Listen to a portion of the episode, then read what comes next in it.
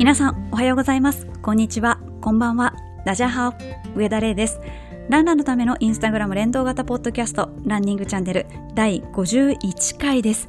え前回50回の折には皆さんからたくさんお祝いの言葉をいただきましてありがとうございます。今回からまた新たなフェーズといいますか、次は100回に向けて頑張りたいと思いますので、引き続きよろしくお願いいたします。こうまさに今日6月4日なんですけれどもあの日本のワクチンが台湾に送られたというニュースがありましてもう台湾人の友達のですね Facebook のあのトップページというか自分の顔写真とかありますよねもうそれがですねもう何人もの友達があのありがとう日本本っていうのにトップページが変わっていてあの台湾の友人たちがですねあのたくさん本当にあの日本に対して感謝の気持ちを表してくれていて台湾こそあの震災の時にもう真っ先に駆けつけてくれたりとかもう莫大なあの義援金を送ってくださったりとかしているので、まあ、こちらこそありがとうございますっていう感じなんですけれども台湾はここ最近急にあの感染者が増えてしまってちょっと一時期パニックみたいにもなってたので、まあ、ちょっとでもワクチン接種が進んで落ち着いてくれたらいいなというふうに思っております。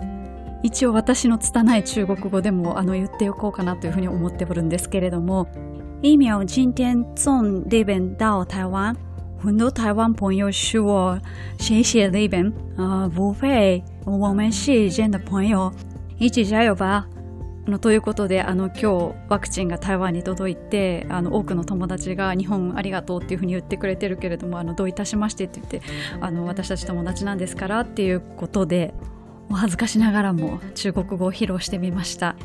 さて、このポッドキャストの冒頭ではいつもこの1週間ランニングチャンネル、この番組の名前のハッシュタグをつけて投稿してくださったインスタグラムの投稿をご紹介しております。今週のリスナーさんです。今週というわけではないんですけれども、このポッドキャストを聞いてくださっている方で、本州縦断1550キロというレースに挑戦されていた方がいらっしゃいまして、無事ゴールされたということで、少し前にですね、インスタグラムの投稿でご報告があったので、こちらでもご紹介したいと思います。記録がですね、486時間20分ということで、いや、ちょっと想像正直つかないですね。で、あの、走ってらっしゃる途中に、このポッドキャストも聞いてらっしゃったということで投稿をいただいたんですけれども、486時間もあったらですね、さすがにこのポッドキャスト1年間50回あったとしても、全然暇つぶしにならないなと思って、もうこれじゃいかんと思ってですね、どんどんこのポッドキャストも続けていかなきゃいけないですね。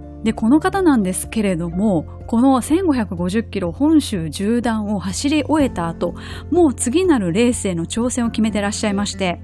次のウルトラレースはですね、今度は本州横断ゼロ富士ゼロという大会だそうです。まあ、どっちが先かわかんないですけれども、日本海から太平洋、太平洋から日本海っていうようなレースはいくつかあるんですけれども、この大会は本州横断ゼロ富士ゼロなので、海抜0メートルから富士山の山頂を登って再び海抜ゼロを目指すっていうとんでもないレースで参加費はなんと200円です。むしろ何代なんでしょうって感じですよね。保険代にもならないですよね。いや、世の中面白いレースいっぱいあるなって思いましたね。これまでもですね、全国のこういろんな大会をこのポッドキャストでご紹介してきたのでいろいろ調べては見てるんですけれどもこの「ゼロ富士ゼロ」っていうのを初めて聞きました。あのくれぐれもお怪我がないように頑張ってください。そしてねもうこれ次走る頃って言ってもこの番組また聞いていただけたとしてもですねなんか繰り返しになっちゃってまたこれ聞いてるわみたいな感じでこうニューなストックがなかなかないかもしれないですけれどもまたお暇な時があればぜひぜひレース中に聞いてくださいということで本州縦断1550キロを走り終えた方のご報告でした。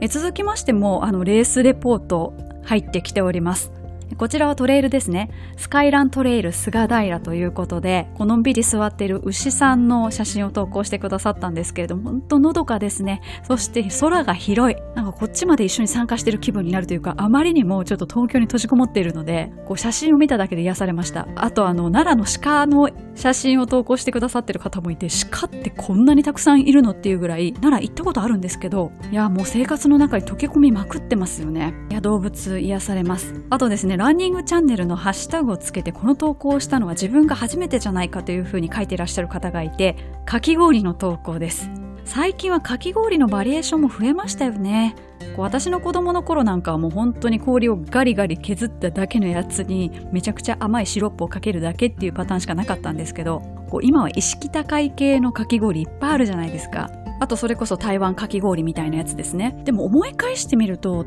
日本で食べる台湾かき氷マンゴーかき氷みたいなものはどちらかというと観光客用っぽくって現地の方が食べるかき氷はかき氷がメインというよりかは芋で作った餅とかあと薬草で作ったゼリーとかが入ってるかき氷。というかまあベースをかき氷にするかトーファみたいな豆乳で作った甘いお豆腐みたいなプルプルのお豆腐みたいな杏仁豆腐みたいなやつがあるんですけどそういうのにするかとか冬になると同じようなトッピングであったかいバージョンがあったりとか台湾のかき氷ってマンゴーのかき氷で日本に入ってきた時に私こんなの食べたことないなって思いましたね。あとはですね、新たにインスタグラム始めましたという方もいらっしゃって、このポッドキャストを聞いてこういろいろシューズを検討されたという投稿を拝見しました。インスタグラム連動型ポッドキャストなので、まあ、基本的にリスナーの方とか投稿をしてくださる、コメントをしてくださる方っていうのはインスタのアカウントをお持ちなんですけれども、こうなのでこう SNS の利点みたいなこともですね、このポッドキャストでよくお伝えはしているんですが、もちろんいいことの方が多いとは私も思ってるんですけれども、まあ、そもそも外に向かって何か発信すること自体があまり得意じゃないっていう方ももちろんいらっしゃるのでどうしてもある程度フォロワーさんが増えてくるとそのフォロワーさんの数に一喜一憂もしたりするんですがもうそれだけが全てじゃないのでご自身のペースであの続けていかれればなというふうに思いますしもしお暇な時があってですねあこのテーマちょっと自分何か言ってみたいなっていうことがあったらどしどしコメントをお寄せください。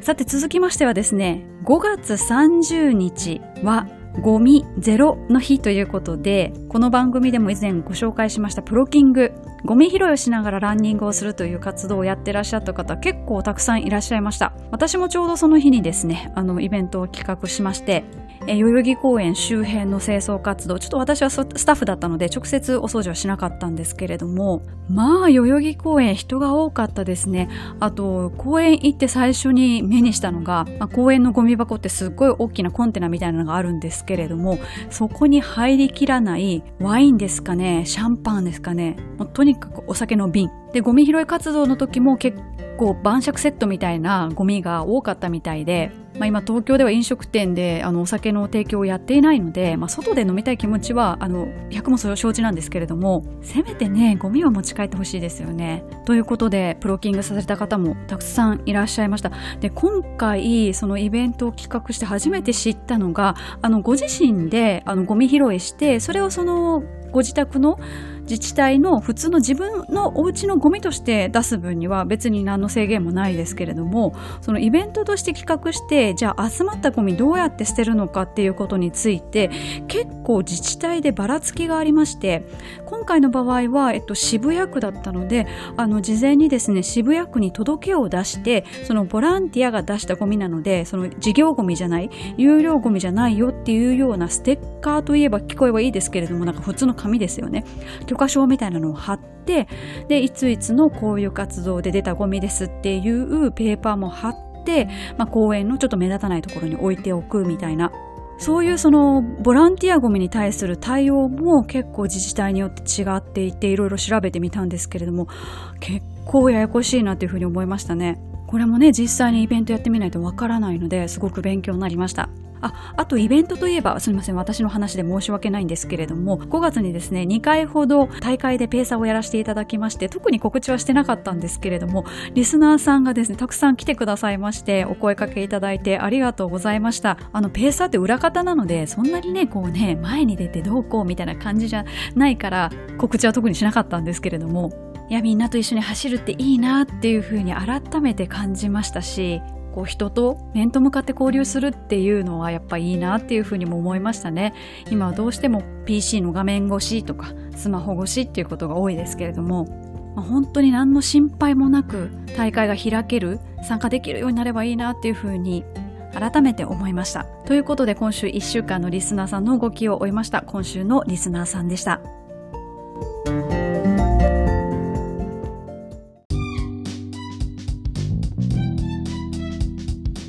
それではランナーズボイスのコーナーに移りたいと思います。こちらのコーナーはインスタグラムのストーリーズの中にある質問コーナーを利用しましてランナーの皆さんからいろいろコメントを頂戴するコーナーになっております。今回のテーマは正直今困っていることです。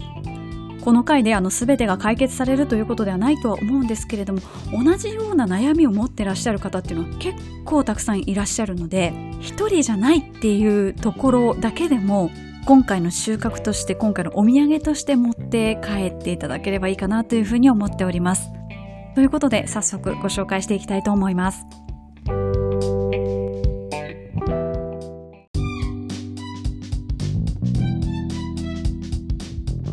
まずですねアンケートを取り始めてから序盤にダダダッと同じお悩みを持った方が結構投稿してくださったんですけれどもそれはですねマスク問題ですいやこれもう全員全ランナーが悩んでることだと思うんですけれども、まあ、コメントをご紹介していきますとマスクをつけて走るべきか外して走っても良いのかマスクをしていないことで嫌な思いをする人もいるでしょうし距離を取れない場所もあるのでと。私が走りに行っている公園は高齢の人が多くウォーキングしておりますと。その方たちはマスク着用しておりますということでまた他の方はですねランニング中にマスクをするべきか困っています。私はしているのですが周りの人がしていないの気になります。という方ですとかマスクランですね。しないと芸人に言われるし。でも今の季節は暑いので熱中症にも注意。ランナーとしてコロナ禍のマナーですけどね。早くマスクなしで走りたいですね。ということで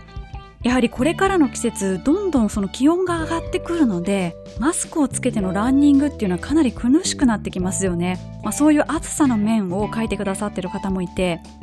マスクをつけてのランニングは苦しい季節になりましたですとか暑くなってきたのでマスクをつけた状態でいるのがしんどいですという方あと息が苦しい息切れが半端ないマスクなしで走りたいけどマスクしないと気まずく感じるということでもうコロナにかかるかからない以前にもうやっぱりマナー化してしまっているのでまだランナーしかいないところ例えば陸上競技場とかで一定の距離をとって、まあ、マスク外してる人がいるっていう環境であればそんなに気にはならないのかもしれないですけどぱりランナーしかいない環境ってやっぱりなかなかないですからね、まあ、公園とかお散歩してる方犬のお散歩してる方とかあとお子さんもいらっしゃったりとかもちろんねご高齢の方もいらっしゃいますからやっぱりいろんな人がいるところではできるだけマスクしておく。あと以前の回でもコメントありましたけれどもなるべく人のいないところ人のいない時間帯を見計らって走る。まあ、そういうふうに対応していくしかないんでしょうね。私がよく利用する公園も第1回目のだから去年の5月の緊急事態宣言の時はあの前もお伝えしたかと思うんですけれどもその公園の何て言うんですか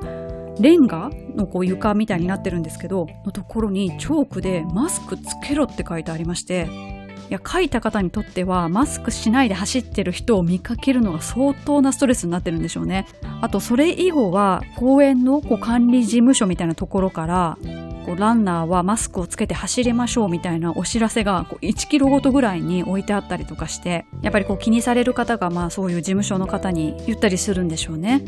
いやもうこればっかりはもう公共の場を利用させてもらっているのでできるだけマスクつけるしかないですね。あと私は無酸素系ダッシュみたいなトレーニングの時は本当に人がいないところを探してそこでマスク外してダッシュしてます。いやもう少しの辛抱だと信じたいですね。まあ、でも唯一いい点といえば夏でもマスクしてられるのであの日焼け防止にはなりますけどね。私この1年でだいぶ白くなりましたもん。あななので40歳でもまだ白くなれるんだなって自分にびっくりしましたけど。なのでこうアフターコロナになってもある程度マスクとかバフとかして走るっていうのがそんなに変な人に見えない世の中になるんじゃないかなというふうには思ってます。あとマスクに関してはですねそもそも素材が合わないっていう方もいらっしゃってこれは本当に気の毒ですよね。マスクのあれポリの素材が肌に合わないっていう方ですね。かといってランで面のマスクはできないしということで結構皮膚科を受診される方がすごく多くなってるという話も聞きますしね。マスクあれですとかあとアルコールで肌がボロボロになっちゃう。私の手がそうなんですけどいや辛いのすっごいわかります。ということでお困りごとの中で結構多かった意見としてはマスクランご紹介しました。さて続きましてはですね、大会に関することですね。前回のモチベーション維持する方法というので中止になってもいいからとりあえずエントリーしまくるっていう方が結構いらっしゃっていや皆さんお気持ちが強いなっていうふうに思ったんですけれどもその一方でですねやっぱ中止になってしまって悲しいですとか中止になるかもしれないのにエントリーするのは嫌だっていう方もたくさんいらっしゃいました。コメントをご紹介しますと昨年に引き続き申し込んでいたレースが中止でモチベーションが上がりませんという方やつい最近中止になりましたね。あの神戸マラソン中止でなかなかモチベーションが上がらない。またですね、ハセツネの開催を早く決定してほしい、困っているというより願望ですということで、まあ、大会運営側の方々も苦渋の決断だとは思うんですけれども大会が行われるかもしれないっていう期待感をもとにエントリーしてるのでやっぱりそれがなくなると覚悟をしててもやっぱりショックですよね。あとあの横浜マラソンに当選されている方が複数いらっしゃるとのことで今回も複数ご意見いただいたんですけれどもまあ、今年の横浜マラソンに当選しましたがこの先状況によってどうなるのか困るというか悩みや不安がある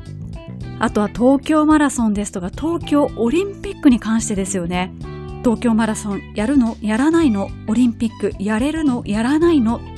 という方ですとかオリンピックの陸上国立競技場新国立競技場で行われるチケットを持っています。オリンピックやるのかやらないのかも問題ですが本当に観戦しに行くのと白い視線を感じますということでやるのかやらないのかで言うと、私つい最近オリンピックのあの開催の会場とか、あと選手村の周辺行ってみたんですけど、もともとあったバス停がなくなって、もう選手村周辺は封鎖されてますね。で、かなり準備が進んでます。あること前提で準備してるような感じです。なのでもう走り出しちゃってますね。だから観客入れるかどうかはわからないですけど、開催はする方向で本当に動いてると思います。で、もし観客を入れるとしたらという想定で、まあ、いくつか先行的に報道はされていますけれども、あの PCR 検査を絶対何回か行うとかですね、観客側に対しても相当厳しい措置が取られそうなので、あの東京はもちろん感染者数多いですけど、だからといってめちゃめちゃ危険かって言われたらそうでもないとは思います。あの東京都民の大多数の人は粛々と自粛生活をしてます。で、これはコロナがあろうとなかろうと、あの、どっちみち決まってたんですけれども、私の職場はオリンピックに向けてテレワーク推進しようっていうので前々から動いていたので大企業とかベンチャーとか中心に在宅勤務はそれなりには定着してると思うのであと電車の本数間引いていたとしてもそれでも本数めちゃくちゃ多いので時間帯さえ選ばなければめちゃくちゃ電車混むっていうことはまずない。あと大多数の人はちゃんとお店入る前にあの消毒したりとかそういうこともちゃんとやってるので東京怖いとこみたいなイメージはそんなに持たれなくてもいいのかなっていうふうには思いますけれども周りの目は確かに気になりますよね。でも最終的にはやっぱりご自身が現地で見たいか見たくないかっていうところのその心の声に従うしかないのかなって思いますね。まあ、開会式まであと50日弱っていうかもう50日ないんですよね。この50日間でいろいろどんどん決まっていくんでしょうけれども、後悔の少ない方の決断をぜひしていただければなっていうふうに思いますし、なんかせっかくだったらね、こう地方から東京に来られる方には、あの大規模接種会場でワクチン打てますみたいな特典があればね、ああ、もうじゃあそれだったら行ってらっしゃいみたいな風になるかもしれないですしね、ぜひあの東京に来るメリットもこう偉い方々には考えていただきたいですよね。ということでこうマラソン大会だけでなくそのオリンピックについてもいろいろ不安があるという方いらっしゃいました。で今回アンケートを取ってみてこの何が何でもエントリーするっていう人前回よりかはやっぱり中止になるのが嫌でエントリーしたくないっていう方の方が多かったですね。コメントご紹介していくと大会が出たいのに中止が嫌でエントリーできないですとか開催されるかわからないレースにエントリーするしかないか腹くくるしかないんですけどねという方ですとかこれまでは一番の気分転換だったのが旅ランだったのにマラソン大会を兼ねた旅行に今行きづらいことが辛いとそれは主催者側もそうですよね。きっと自治体のお金が入っている大会は、その観光も含めてのマラソン開催だと思うので、こうそれが実現できずでその上、まあ、コメントもいただいたんですけれどもレースの参加費が高騰していること、まあ、コロナ対策で定員も減っているし事情はわかるのですが財布とにらめっこしながらエントリーを躊躇してしまいますということでこのコロナ禍になる前もちょっとずつ参加費ってこう上がっていっていた傾向があるのでそっからさらにいきなりこう倍率ドンみたいな2倍ぐらいに高くなってるじゃないですか。で2万とか3万払って出る価値あるのかとか、そもそもこの状況で出ていいのかとか迷うじゃないですか。そんな感じでいろいろ悩むんだったら今エントリーしなくていいかなみたいな選択肢になる方きっと多いと思うんですよね。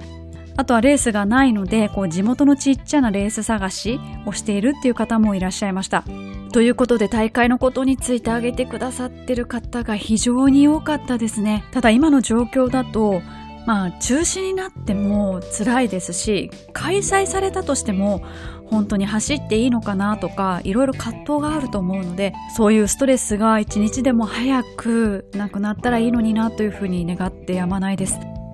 続いてはコロナ禍で集団で走ることっていうのがやはり禁止されていたりあまり推奨されてなかったりするのでチームですとかラントモさんとの交流がちょっと少なくなって困っていますっていうような方も何人もいらっしゃいました。コメントをご紹介しますとチームの練習会が1年以上中止のまま再開のめどがないこと。しょうがないけどっていうことでしょうがないんですけど辛いですよね。私も時々参加させていただいていた会があるんですけれどももうそれこそ1年とは言わないまでもだいぶ長く練習やっていないので一緒に、まあ、時々あの情報交換したりとかしてますね。で次ご紹介するのもやはり同じようなコメントでグループランの機会の減少ご自身が企画側参加側双方のっていうことであの皆さんどうしてるかなとふと気になりますということでそうですよね。気になりますよね。そしてコロナでラン友とラン飲み会ができないこと。もうこれセットになってましたからこれ奪われちゃうと辛いですよね正直。ということでグループランができなくなってしまったっていうことをお困りごととして書いてくださっている方のご紹介でした。で、グループランができないから結局お一人で練習するっていうことになるかと思うんですけれども、一人で練習したとしてもということで、スピード練習をやるのに心が途中で折れてしまうこと。一人なのでやめてしまいますっていう方ですとか一人でポイント練習やっても妥協しちゃうっていうことを悩み事として書いてくださっている方もいらっしゃって確かに今までグループ練習でインターバルとかきつめの練習をやってらっしゃった方にとれば一人で練習するっていうのは辛いことなのかもしれないんですけれどもマラソンって最終的には一人で自分と戦わなきゃいけないことなので修行だと思えばいいのかなっていうふうふうに思ったりまあ、私はの例ですけれども私は基本的には辛い練習は一人でやりたいタイプでもちろん前誰か引っ張ってもらった方が楽なんですけどレースの時前引っ張ってくれる人いないので何事も自分で考えて行動しなきゃいけないっていうふうに思った時にやっぱり一人の方がいいなと思って一人でいつもやるんですけど私何年か前にガーミンスポーツのお試しで台湾で先行して行われていたガーミンスポーツを用いてのトレーニングをあの先行してやらせてもらったことがあってそれはまあなんか今日はこういう練習をしなさいみたいな私が最近よく言ってるガーミンのお告げみたいな感じなんですけれども正直なところ与えられたカリキュラムの全部をクリアできたっていうことほとんどなかったです。インターバルとかもうタイムが足らないことがほとんどででもやることに意味があると思って言われた量はこなしてました。で、最終的にはベスト3分ぐらい更新できたので、もともと集団で練習してらっしゃって、今一人で練習してますっていう方も、集団で練習してた時よりもパフォーマンス落ちるなっていうふうに思ってらっしゃったとしても、やりきった方がいいんじゃないかなと個人的には思います。ただ、明らかにパフォーマンスが悪い時はもう勇気ある撤退をすることも重要で、じゃあどの時点で勇気ある撤退をするのかっていうと、それこそデータを見てインターバルだったらインターバル1本走り終えて2本走り終えて3本走り終えて全然心拍が戻らない。すごくしんどい。そういう状態が数本続いたとしたら多分それ以上インターバル続けたとしても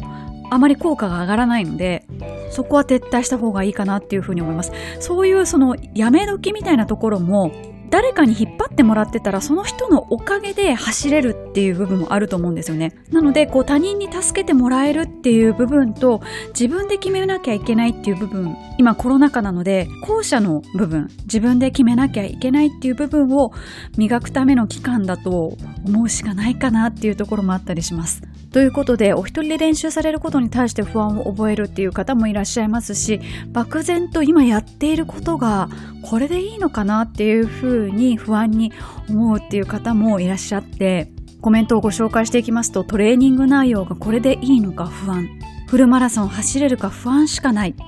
サブ3.5達成から半年タイムが上がらないいろんな練習したがダメこれってみんな来る壁なのっていう方ですとかキロあたりのタイムが伸びないので初マラソンに応募する勇気がないですという方もいらっしゃいますまあ、漠然と今やってらっしゃることに不安感があるとか成長感が見られないっていう方はプロのコーチの方のセッションを受けるっていうのも一つの手だと思います。パーソナルトレーニング。あの別に継続的にあの練習会に参加しろとかそういうことじゃなくって、あの、一回きりで見てくださる方もいらっしゃいますし、もしそのコーチと考え方とか、まあ、教える方法とかが、こう、ご自身にマッチするのであれば、継続的に見ていただければいいですし、多分今、リモートで対応してくださる方もいらっしゃると思うので、こうプロからの太鼓判が得られるとですね、安心する部分もあるというふうに思いますので、ぜひ一度ご相談されるのもいいのかなっていうふうに思います。ということでこのコロナが大きくこのランニングに影響を与えているそこに関してすごく困ってらっしゃる不安を覚えてらっしゃるっていうようなご意見を中心にご紹介していきました。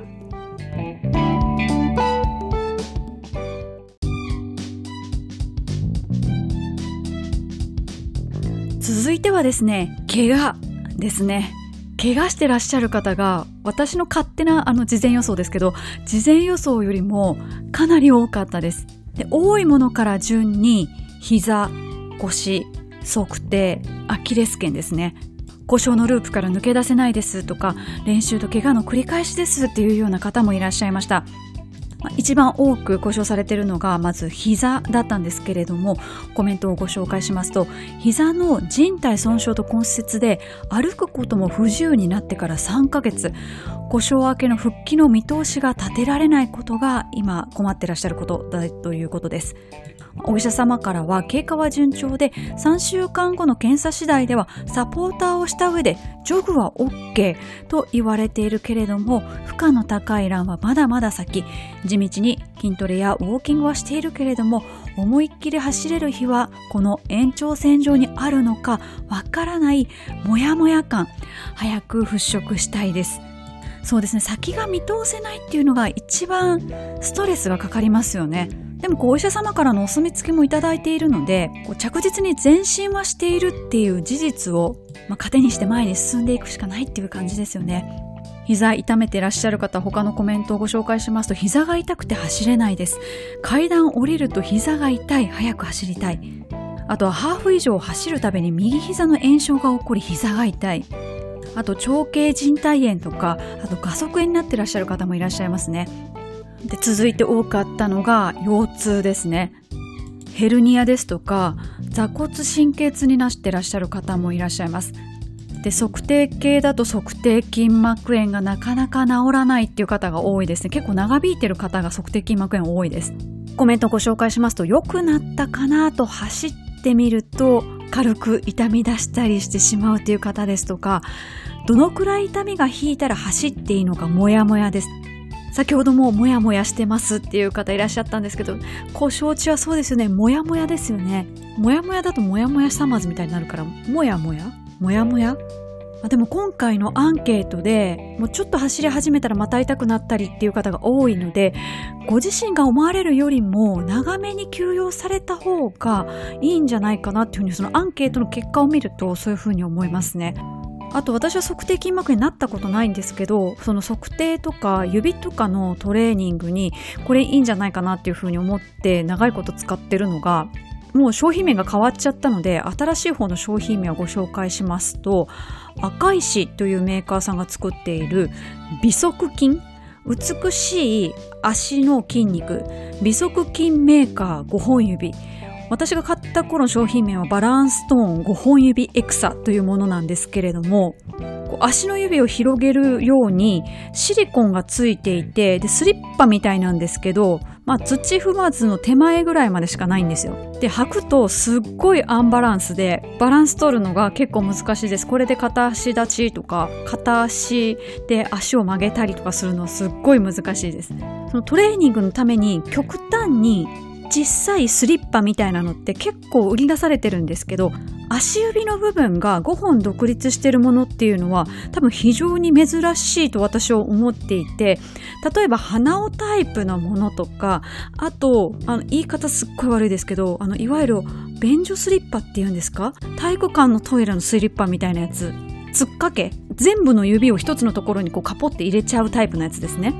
ああいうタイプのものは結構あるんですけど5本指全部独立してるっていうの結構珍しくって。で私はもともとちょっと外反母趾気味でもともとヒールが高くて先が細いハイヒールがすごい好きで、まあ、なぜならその形の方が足が綺麗に見えるからなんですけど、もうそういうのばっかり履いてたので、結構外反母趾気味で、こう家にいる時ぐらい、こう足指を思いっきり広げるようなものが欲しいと思って、あ、これだったら足指広げられるし、で、なんかトレーニングにもなりそうだからと思って、2000円ぐらいなんですよ。で、いいなと思って買って使って、で、うち母も運動するので、実家に帰った時にそれ持って帰ったんですよ。じゃあそのまま母がこれがいいねって言って、そのまんまその私が使ってたやつを使い始めて、これおじいちゃんにもいいんじゃないって言って、おじいちゃんにも買って、アマゾンで送って、で、私も自分のやつお母さんに取られちゃったので自分のやつを買い直してっていう感じで、一時期3世代で使ってましたね。で、しばらく使ってなかったんですけど、在宅勤務になって、もう一日中家にいるので、まあ家にいると歩きもしないんですけど、家の中。でもこう足の指を広げられるし、ちょっとにぎにぎみたいな感じで休憩時間にこうリフレッシュのためにやったりとか、あとちょっとした家の中の移動でも、まあ、トレーニングになればいいなと思ってまた履き始めたっていうのが、この美足筋メーカー5本指っていうやつですね。で、こういう時だけおすすめしないっていうのは、あの、包丁を持ってる時ですね。不安定すぎて指切りそうになりましたね。なので、その時は、こう、がっつりかかとをつけて安定させて料理するようにもしてますけど。なので、あの、タオルギャザーって言って、こう、タオルを足の指で引き寄せるみたいなトレーニングもあると思うんですけど、それってタオルを用意してトレーニングするぞって思わないとやれないじゃないですか。なので、こう、履きっぱだったらいいなっていう私のこう、怠け癖もあって、それを購入して使ったっていう経緯があります。多分、その今、痛みがある人は多分それやっちゃダメだと思うんですけど、帽子にはいいんじゃないかなっていうふうに思ったのでご紹介しました。ということで、まだまだ故障に悩んでらっしゃる方はいらっしゃるので、引き続きご紹介していきますと、アキレス腱の痛み。その痛みに向き合う日々が続いています。月1で針治療にも通っていますということで、アキレス腱の針治療ちょっと痛そうですね。あとは、これも複数いらっしゃったんですけど、水ぶくれとか豆ですね。え走ると必ず水ぶくれになる箇所がありますという方ですとか、走る距離の回数が減ってから足裏に豆ができやすくなりましたっていう方がいらっしゃいました。で水ぶくれとかこの豆に対してはあの冒頭でご紹介した本州縦断のあの1550キロを走った方がおすすめしてらっしゃったものでガーニーグーどう読めばいいかわかんないんですけどニュージーランドのウルトラとかトレイルとかアドベンチャーレースをやってらっしゃったガーニーさんという方が発明されたガーニーグーという商品です多分ジェルとかクリームのようなものだと思うんですけど英語読みするとガーニーグーっていうんですかね。あの、日本語でガー、ニー、グーという風に検索すると出てきます。ちょっと取り扱ってるとこ少ないんですけど、で、これはこの豆はじめ、この摩擦によるその足裏とかのトラブル用の商品になっていて、おすすめですという投稿がありましたので、それは1550キロ走った方のおすすめだったら間違いないですね。ちなみにモンベルのシェイクドライもおすすめされていたので、やっぱシェイクドライすごいんだなっていうふうに思いましたね。皆さんさすがです。で故障系は以上になるんですけれども足のトラブルだけがランニングのトラブルではないということで続きましては内科的な問題ですね。お腹問題です。コメントをご紹介しますと朝ラントイレ問題。起きてトイレに行ってアップして念のためもう一度トイレに行って走り始めるのですが15分くらいでトイレに行きたくなることがしばしばあり困っています。ストッパーを飲んでみたこともあるのですがダメでした。習慣的に昼とかに排便するようにできたら良いのですが良い方法はないでしょうか。お腹を下しているわけではないので健康的といえば健康的なのですがっていう方のですことかちょっと今カミカミになりましたね。緩くなっちゃうという方もいらっしゃって走った後にお腹が緩くなるというか下痢気味になる時があります。そんなに胃腸は強くないので内臓が揺られるためそういう症状になるんでしょうか。また長く走っているとお腹がめちゃくちゃ張ってきてしまいますという方もいらっしゃいます確かに距離とか時間が長くなればなるほど胃腸障害って起こりやすくなっていてちょっとどれぐらいの距離でのレースでの統計か忘れましたけれども全体の7割の方が何かしらの胃腸系のトラブルを訴えてるっていう調査結果を見たことがありまして何にも起こらないっていう人の方が少ないっていうことですね。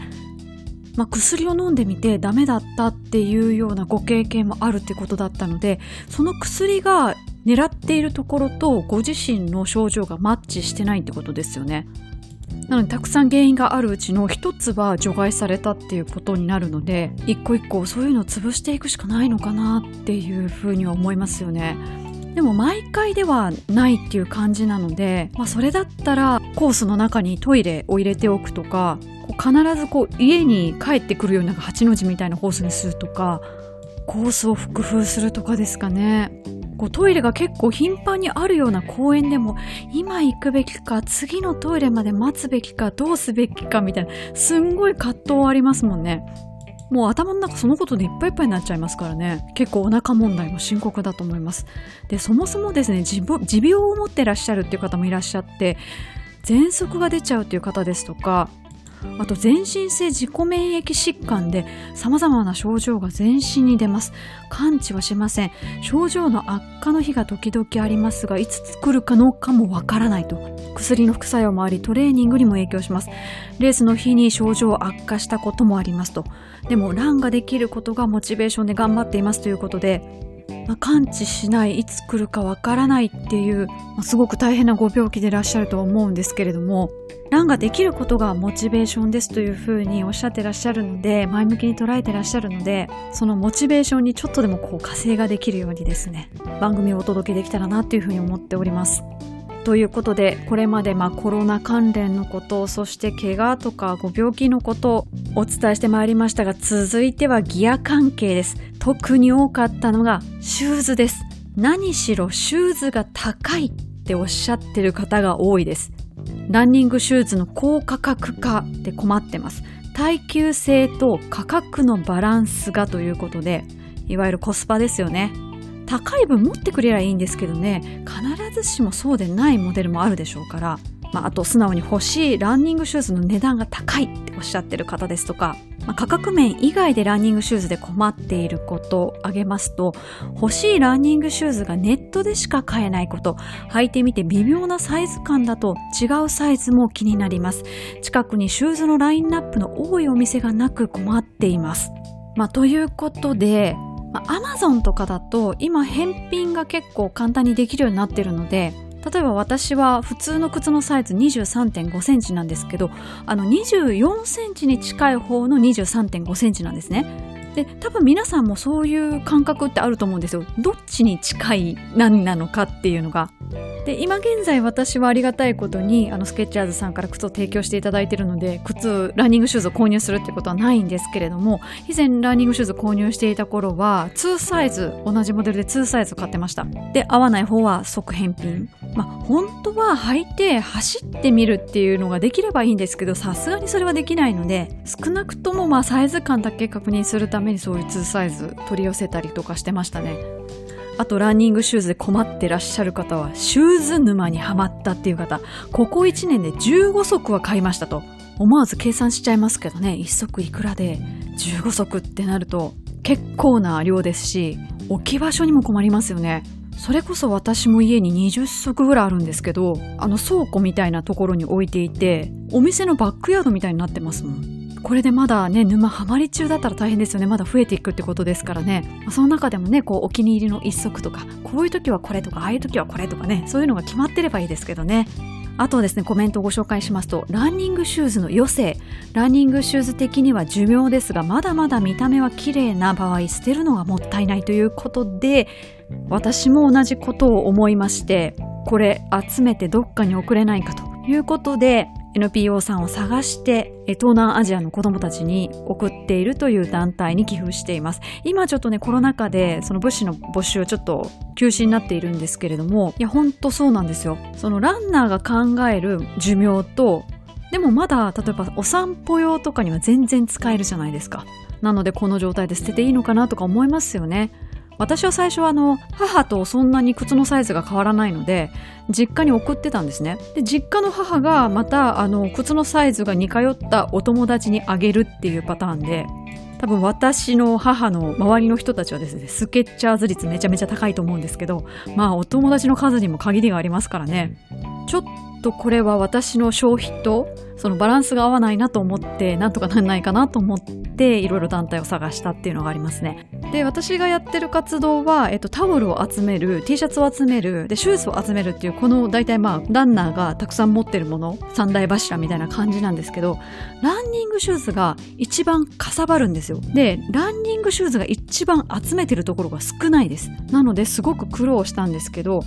以前の回でもご紹介したんですけれども、まあ、スポーツメーカーとかアパレルメーカーも今サステナビリティとかすごい力を入れているのでえ例えばナイキだと北米とヨーロッパの直営店ではすでにシューズの回収ボックスというものが設けられていて、まあ、そこに履き古したシューズを入れるようになっていると、えっと、日本でもあの多分1箇所しかないんですけどナイキの施設で募集してます。で確かナイキの靴じゃなくても大丈夫だったと記憶しておりましてでそれを再利用してあのトラックのタータンにしたりしてるんですよね。なので徐々にもったいないと思ってるものがもったいなくなくなる。日はちょっとずつ近づいてるんじゃないかなというふうには思います。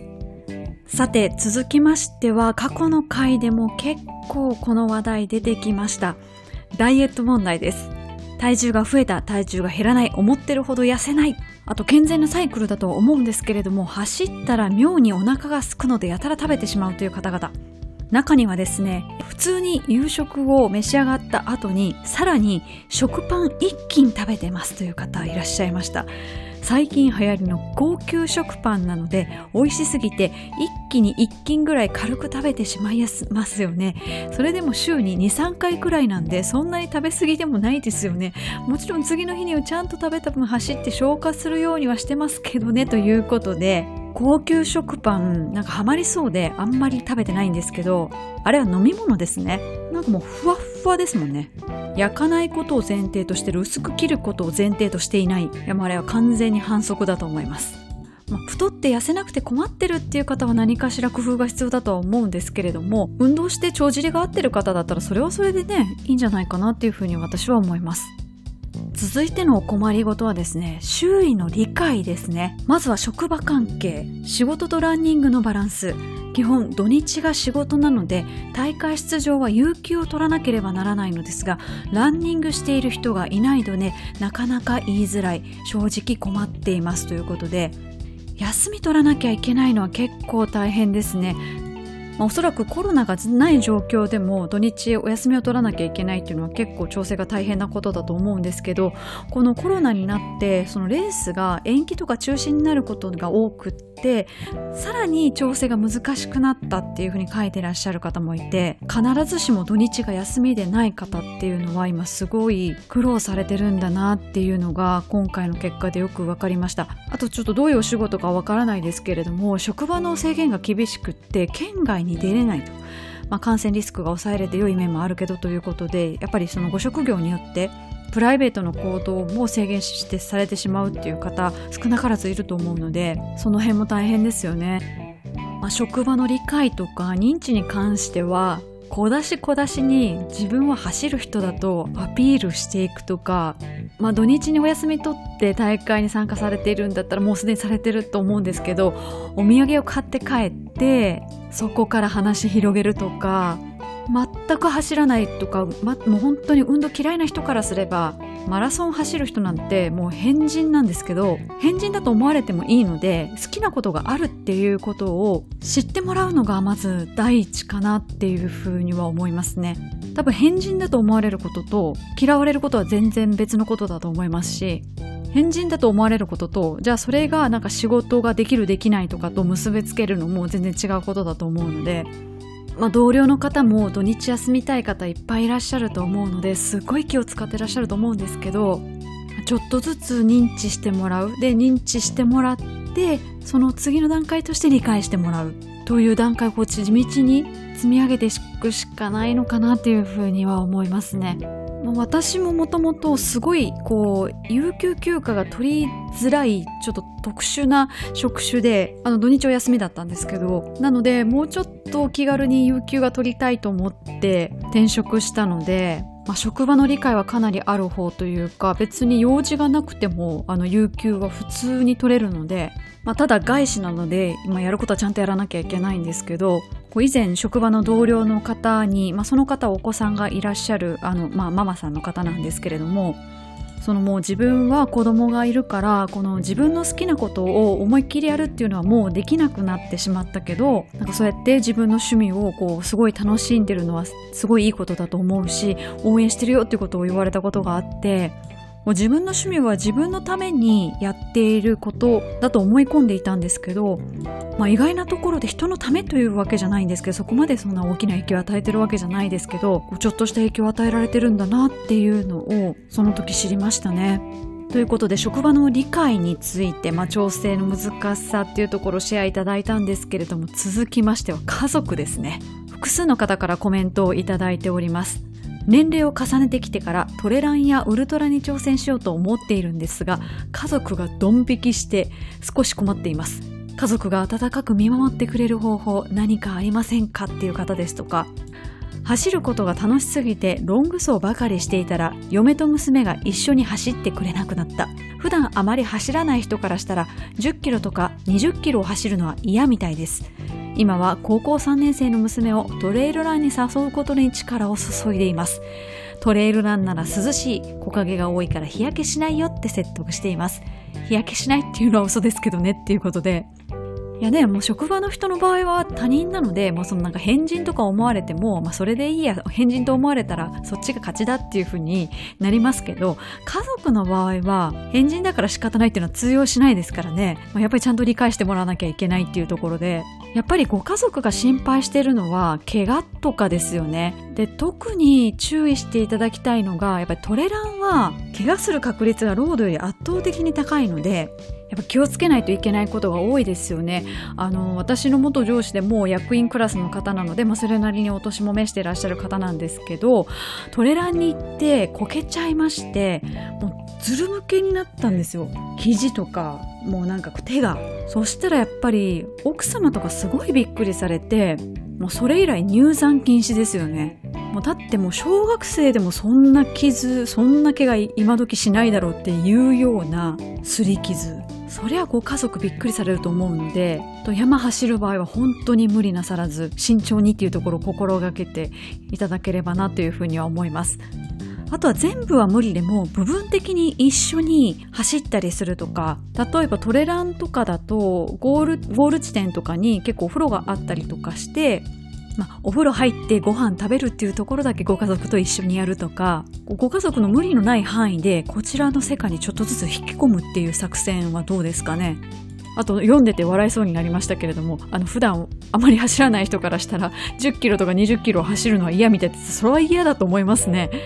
それこそ私もですね母をですね神戸マラソンに昔あのクォーターの部というのがありましてちょうどスタート地点の三宮から私の実家の須磨までがあのそのクォーターのコースでで三宮からスタートしてじゃあ須磨でゴールしてドーナツ食べて帰ろうよっていうので母を連れ出したんですけど普段走らない人にとったらもう10キロってどんなもんかわかんないんですよね、距離感が。まあもう3キロぐらいでまだかまだかって言い始めて、もう最後の方はですね、もう無言ですよね。もうそれに懲りで多分うちの母は一生10キロ走らないでしょうね。でも60歳ぐらいの時に皇居一周5キロ32分ぐらいで走ってたので、まあ、本気出せばかなり速いとは思うんですけど、もう嫌いってなったらもう一生ついてこないですね。あとあの娘さんをトレランに誘うことに尽力されているということなんですけれどもやっぱそのトレランが楽しいか楽しくないかは引っ張ってくれる方のペースにかなり依存するんじゃないかなと個人的には思っていてあとはコース取りですよね。こうのんびり行くよ大丈夫大丈夫って言われたのに蓋をを開けたら結構っていうかかなりしんどいみたいな普段から山行ってる方と山行ってない人との差って結構あるのでやっぱり最初はご自身の楽しみを捨てて走るのって楽しいなとかトレランって楽しいな大自然って素晴らしいなっていうのを堪能してもらうことに注力するっていうそれでちょっとずつ引き込むっていうどうですかね?こう手を変え品を変えですね。あのドン引きしてると言っても家族は最終的に家族のことを見放すことって絶対しないじゃないですか。絶対気にかけてくれてるのでなのでこう孤立にいろいろ試してみてください。ということであのトレイルランニングの話も出たのでトレラン関係でお困りの方のご意見もご紹介しますと緊急事態宣言下で近くの山も入場規制されていますと。早くコロナから解放されたいですということでちょっと山も控えてっていうことですね。あとはコロナの影響でトレイルランニングをする人が増えてマナーを守らない人が増えたと。これはちょっとダメですね。まあ、公園とか普通の道もそうですけど、山もみんなのものですからね、譲り合ってなんぼみたいなところありますから、その自分だけじゃなくてみんなが気持ちよく使えるっていうことを常に忘れずに置きたいですよね。続きましてはちょっと環境が変わって困っていますという方々もいらっしゃって、まあ、4月から新しい職場になられたとか移動されたっていう方もたくさんいらっしゃるので、まあ、例えばですね新しい職場になって、まあ、基本週5勤務残業出張も多く走る時間の確保が難しくなったですとかしばらくは週末ランしかできなくなりそうですっていう方ですとかあとですねあのリモートワークがなくなって仕事が忙しくなり週末しか走れなくなったっていう方もいらっしゃいますね。あとお仕事の関係ではなくってご家ご家庭の関係でお子様が生まれて育児でなかなか走れない。嬉しい悩みではありますがということで。そうですね。あのお子様がちょっと大きくなられて手がかからないようになればまた復帰できますからね。今は育児に集中なさってください。嬉しい悩みという点では走ることが好きすぎて困っていますという方もいらっしゃいましたね。引き続き皆さんの困ってらっしゃることをご紹介していきますと下を向いて走る癖が直せないですと。顎を引いて走るのが行き過ぎてしまい直す方法が知りたいですということで顎を引きすぎるどうすればいいんですかね。でも顎を今めっちゃ引いてみてるんですけど顎めっちゃ引いてみると肩がこう前に巻いてくるので逆にこの肩を広げるようにすればちょっと引く顎を引くっていう動きは緩和されるのかなみたいなこう意識して胸広げるみたいな感じにすればいいんですかね。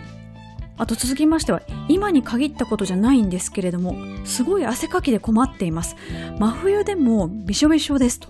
汗のせいで体力を消耗してしまうので辛いです。なんとかなる方法があったら教えてほしいですということで私は真逆でほとんど汗かかないんですよね。よくそんな平気な顔して走ってられるねって言われるんですけど本人はめちゃめちゃ普通にしんどいんですよ。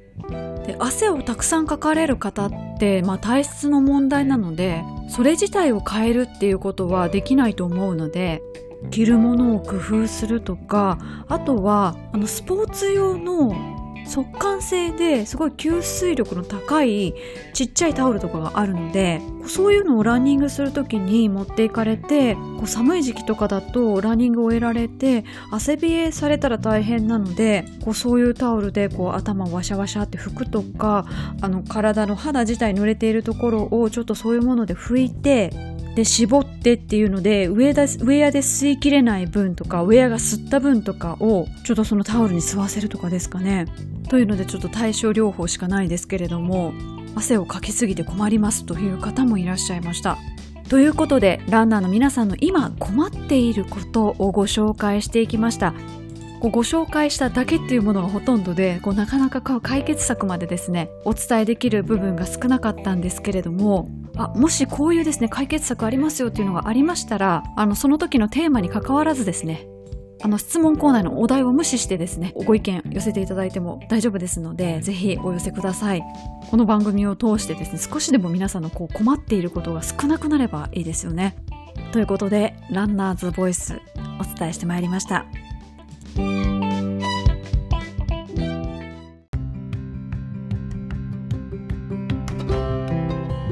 続きましては教えてガーミン先生のコーナーですこちらのコーナーはガーミンジャパンよりガーミンマスターとして認定していただいている私がガーミンの楽しい使い方ですとか機能をお伝えするコーナーになっております今回のお題はですね、ちょっと明確にこれ1個っていうのはないんですけれども、今回のランナーズボイスで、あの、結構、ガーミンのことを書いてくださってる方がいたので、それにちょっとお答えしていこうかなというふうに思っております。まずは前回お伝えしました今日のお告げ機能です。今日のおすすめワークアウト機能ですね、正式には。あの、こちらについてご意見を寄せてくださった方が複数いらっしゃいまして、まずはですね、この機能なんですけれども、あの、ガーミンのフォアスリートの945と745、この2機種に入っておるんですけれども、他の機種には入る予定ないですかねっていうようなご質問いただいたんですが、おそらく今のところ入る予定はないんじゃないかなというふうには思います。まあ、ただ前回もお伝えしたんですけれども、この2機種以外でもですね、有酸素トレーニング効果と無酸素トレーニング効果を測ってくれる機種はたくさんあるので、まあ、そちらを参考にしつつですね、日々のトレーニングに計画していただければなというふうに思います。あと同じく、あの、この機能についてなんですけれども、あの、出てくるワークアウトの内容がよくわからないということで、このワークアウト、あの、出てくると、例えば今日の私のワークアウトは結構単純なのでこの図を見るだけでわかるんですけども結構複雑なインターバルとかもあったりするんですねで図を見ただけではわからないという場合はですねえこの今日のすすめワークアウトの画面を開いていただいて、その状態でスタートボタンを押します。そうすると右側にメニューが出てくるので、えー、下ボタン、ダウンボタンを押していただいて、えー、2つ下にステップというものがあります。そこで OK ボタン、決定ボタンを押しますと、今日のトレーニング、どういうステップかっていうのがですね、出てきます。上下押すことで確認できますので、あの、そちらで確認してください。あとはですね、もろもろトラブル系ですね。えー、まずはですね、コード系が狂ってるんじゃないかという方、10キロ程度のランでコード上昇、1、10、100、1000万。1万メートル？以上の数値がいつも表示されます。修理に出したら治りますかということで、まあ、修理に出して治るかどうかはこれはもうサポートセンターに聞くしかないんですけれども、一応、えっ、ー、と、修正案として、パソコンのガーミンコネクトにアクセスしていただいて、えそこで直近のアクティビティを選びます。で、直近のアクティビティを選ぶとですね、時計のあの写真というか絵が出てくるんですけども、今使ってる機種の、そのすぐ下にコード構成というものがあるので、そこを有効にしてもらうと、ご自身のガーミンで測ったコードではなくって、あの実際にある地図などを元にしたコードが出てくるようになりますので、あの、そこで治るようであれば、まあ、それでいいのかなっていうふうに思いますし、そのコード構成ができない機種であれば、ちょっと一度サポートに連絡をいただいた方がいいのかなっていうふうに思います。あとはですね、心拍計がおかしいという方もいらっしゃって、あの、これも周りにあの、同じようにガーミン持ってらっしゃる方がいらっしゃったら、時計を借りて、ちょっと試してみる、比べてみるっていうのを、やっていただくっていうのが一番わかりやすいとと思うんですけれども、まあ、これもサポートにご連絡いただいた方がいいですね。結構トラブルシュート的なご質問たくさんいただくんですけどできるだけの私も回答しようと思って、まあ、いろんなところ調べたりとか英語のサイトとかも見たりするんですけどあの私が調べられる範囲も結局皆さんと同じ範囲でしてそのガーミンのサポートの方々とつながっているわけではないのでデータとしてすごく蓄積があるのはあのサポートセンターだと思いますので、まあ、そちらに気軽に聞いていただくのがいいかなっていうふうに思います。あとは買い替えとか修修理に関してですね、あの、今235を使ってらっしゃって、バッテリーの持ちが悪くなってきたと。で、あの、今の機種に愛着があって買い替えの決心がつきませんと。こう、いろんな新しい機能の紹介を聞くにつけですね、新しいの買いたい気持ちにもなるんですけれども、今のガーミンちゃんを使っていこうかなっていうようなコメントをいただいて、あの、ね、今使ってらっしゃるものに愛着があるんであれば、それを大事に使っていただくっていうのも、ガーミン自身というかガーミンちゃん自身は幸せなんじゃないかなっていうふうには思います。あの、どうしても、どうにもこうにももうこれは我慢ならないっていう局面も最後来ると思うんですよ。本当に充電持たないとか。まあ、そうなった時に買い替えられるでも十分いいんじゃないかなっていうふうに思います。235でも最低限のあのデータ取れますから、まあ、ただね、そういうその今日のお告げとかそういうのはできないですけれども、GPS ウォッチとしての最低限の要素は全然抑えられてますので、無理にその、買い替えしてくださいみたいなことはですね、言いませんので、はい。今ある機種を大切に使っていただければなというふうに思います。あとはですね、フェニックス、フェニックス 5X が全く動かなくなって修理に5万5千円近くかかりそうですと。直そうか新しいのを買おうかということで、まあフェニックスもともと高い機種ですね。修理にでも5万5千円かかるって結構ですね。もう5万5千円かかるんだったら74も買えるんじゃないかっていう感じなので、そこのバランスですね。天秤にかけてっていうところだと思います。あとはですね、ガーミン以外のまあ、時計を持ってらっしゃってガーミン欲しくなってきたっていうふうにコメントをいただく方もいらっしゃいましてまあ私からすればうっしっしって感じかなと思いつつもいや別にあのこれもまあ私極論言うと別にガーミンの社員ではないのででガーミンを持ってらっしゃる方が、まあ、楽しく使っていただくあとちゃんと使い方分かっていただくっていうためにいる、まあ、立場の人間ですので今持ってらっしゃるものを、まあ、十分に使っていただけたらなというふうに思います。あのコメントをご紹介しますとあのポラールユーザーなのです。がランニングチャンネルのガーミンマスターのお話を聞くたびに心揺らいでしまうということでポラールさんもあのちゃんとしたメーカーさんですしちゃんとしたデータ取れますから一応ねガーミンもこんなことできますよっていうのをでも聞いてくださってるのはすごいありがたいですよね。教えてガーミン先生だけ抜かしてやろうみたいな風に思う方もいらっしゃるかもしれないですけどもあのこのコーナーもちゃんと聞いてくださってるっていうのは大変ありがたいありがとうございます。あとですね Apple Watch を買ってしまったのでガーミンを買うタイミングを失いまました欲しいということで、まあ、Apple Watch も、まあ、ランニングとかスポーツに特化してるわけじゃないですけれども、まあ、Apple Watch もね最低限のことはできますからお財布に余裕が生まれればガーミンも検討していただければなというふうに思います。あとどの機種を買えばいいですかっていうのはですねもう多分かれこれ2回ぐらいあのこのコーナーでやっておりますので、まあ、各機種の特徴ですとか電池持ち、まあ、それぞれそれとご自身のそのされるアクティビティがフィットするかっていうところで折り合いをつけていただければなというふうに思いますしこれももうあのいつも口酸っぱく言ってるんですけれどもあの前の機種は買わないでくださいっていうので今あるできるだけ今ある最新の機種を買った方が絶対にいいです。っていうことだけは、はい、あの、何度も言います。ということで今回の教えてガーミン先生はランナーズボイス宛てにいただきましたガーミンに関する困りごとに答えていきました。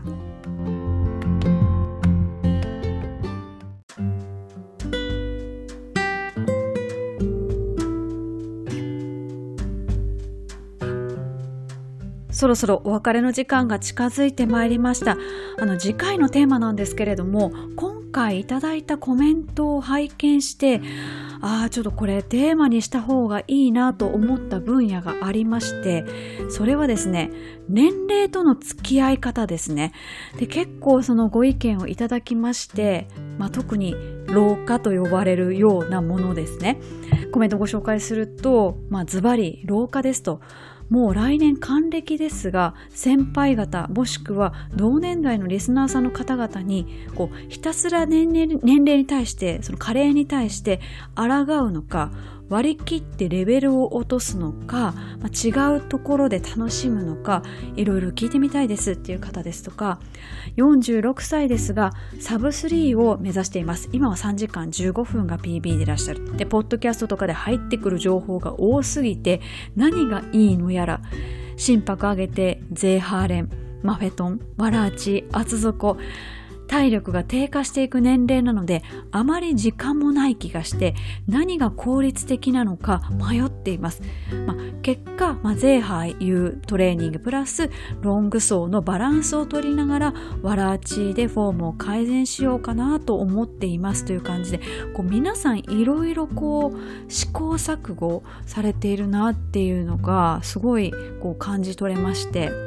であとはその年々回復が遅くなってる気がする方とかあとはその加齢とともに高くなる血圧早朝ラン、追い込む練習は自粛の日々。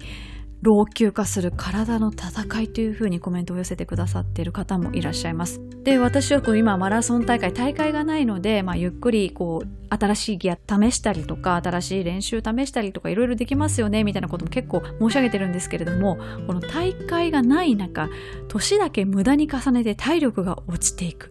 少しでも若いうちに大会で走りたいっていうので、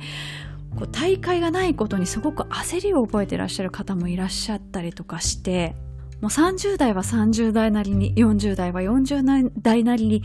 まあ、40代50代60代それぞれの年代なりにその年齢その年代の悩みってお持ちだと思うんですね。ですので今今この時点で加齢に対する悩みをシェアしていただくのもいいですし過去振り返って何十代の時はこういうことが気になって、ま、こういうことで解決してきましたっていうような年齢との付き合い方をぜひシェアしていただければなというふうに思います。ということで募集方法はいつもと同じように私のインスタグラムのストーリーズにだいたい土曜日から水曜日ぐらいまで質問コーナーを開けておきますのでそちらの方にコメントをお願いいたします。今回は差し支えがなければご年齢も書いていただけると大変ありがたいです。まあ、私は今ちょうど40歳なんですけれどもやっぱりこう40代になって回復の遅さっていうのはすごい実感しますね。あと、こう今思い返してみると、その私が月間ランナーズのランニング親善大使をしていた時は、